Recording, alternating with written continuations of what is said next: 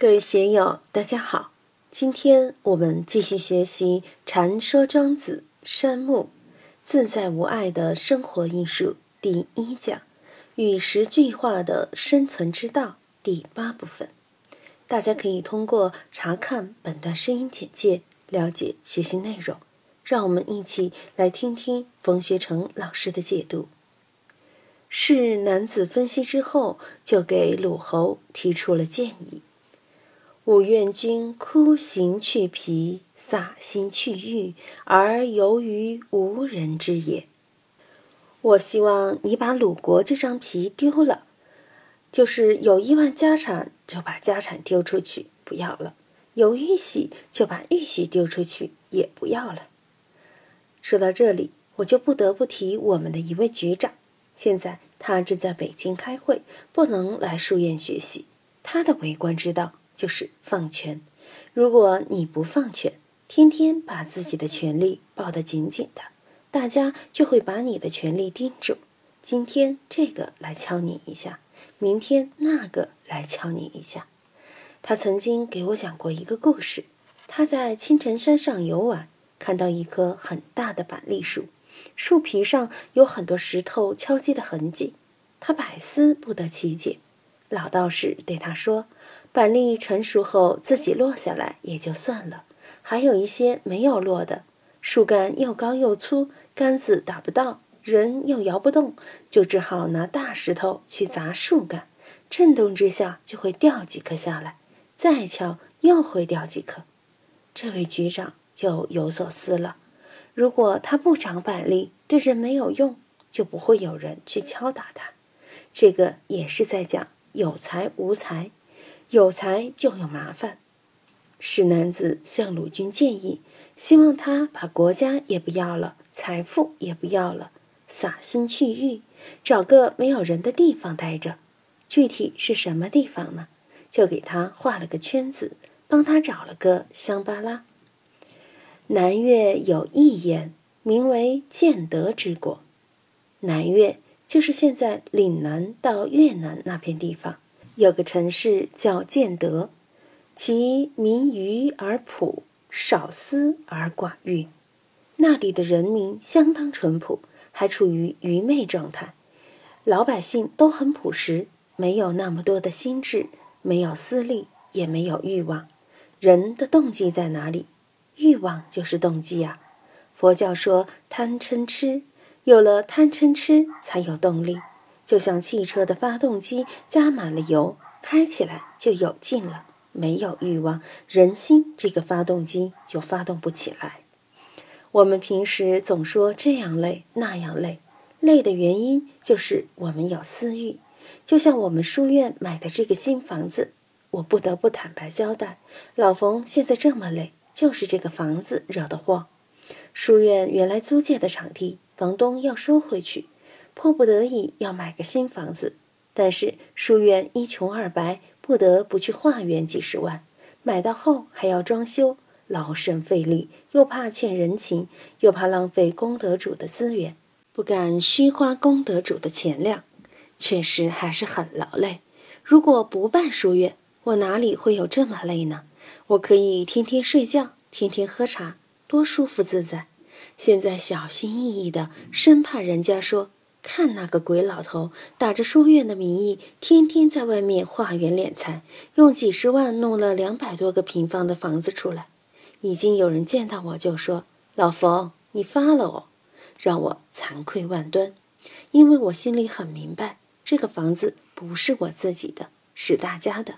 我们请刘大姐来帮我们主持工作，请波师兄以后来这里常住，请熊总时常来帮我们拿麦。请朋友们来参与，都是希望建立祥和的气氛，让大家共享这个公共场所，为国家的文化建设做一些贡献。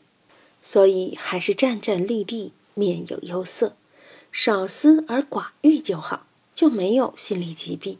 有心理疾病的人，往往都是私欲太多，一脉不和，周身不安，这是必然的。知坐而不知藏。与而不求其报，他们是只管耕耘不换收获，只做贡献不讨效益，这个不得了啊！我们问一下自己做得到不？我们搞个投资都要讲效益，做了贡献还是希望有所回报。但是那个地方的人，愚而朴，知作而不知藏，与而不求其报。我的东西你拿去就是了，拿走了也不会要求你有什么回报。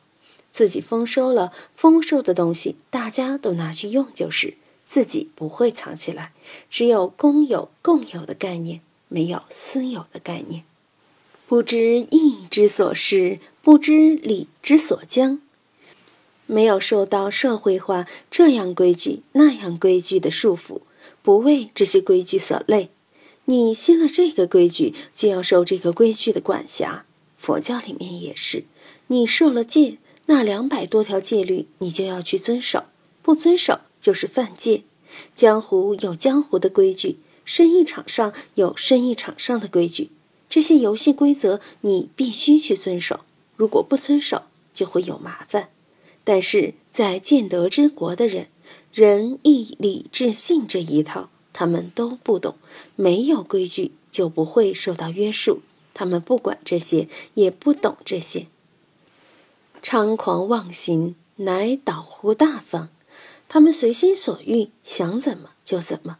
但是也有个前提，就是愚而朴，少思而寡欲。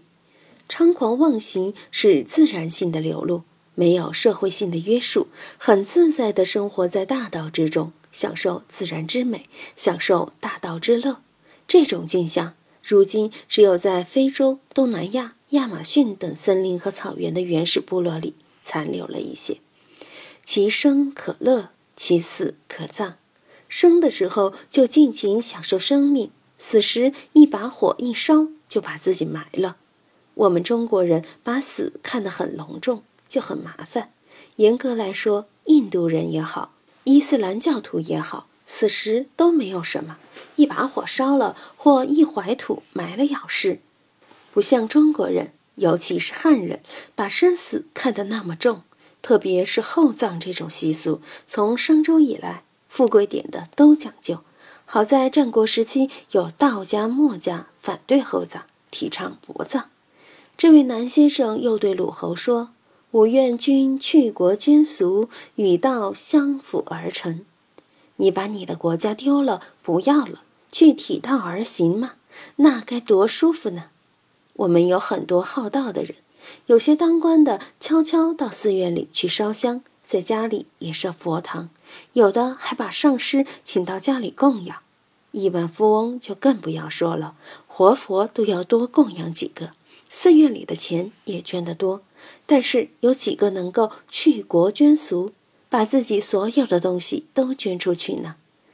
以前本官法师教我们的时候说了一个“偈”字，舍我我所有，断除一切贪，痴与迷渐尽，涅盘道在望。今天与各位重新温习一下，舍我我所有，就是要把我和我所有的都舍了。这个只有在佛教的理念里才有。释迦牟尼佛悟道后，把王位舍了，什么都舍了，出家。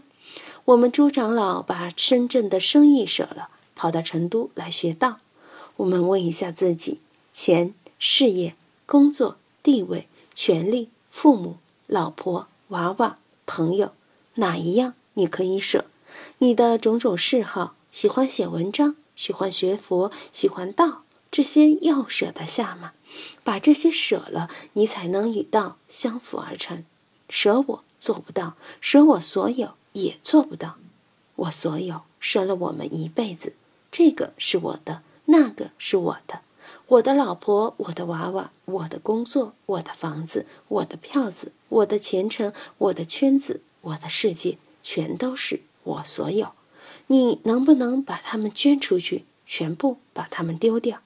丢不掉，你就不能与道相辅而行；丢掉了，你才能够与道相辅而行。这些话看起来很简单，要做到实在不容易。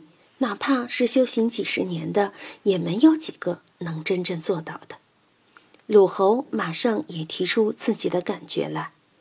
君曰：“彼其道远而险，又有江山，我无舟车，奈何？”鲁侯说：“你说的那个地方太远太远了。鲁国在山东，要到南方去，需要过黄河、淮河，再过长江，才能到达南越之地，到达建德之邑。不仅远，而且险，要过几条大江，还要过无数的大山。你让我把一切都舍了，没有船，也没有车，又怎么去得了呢？”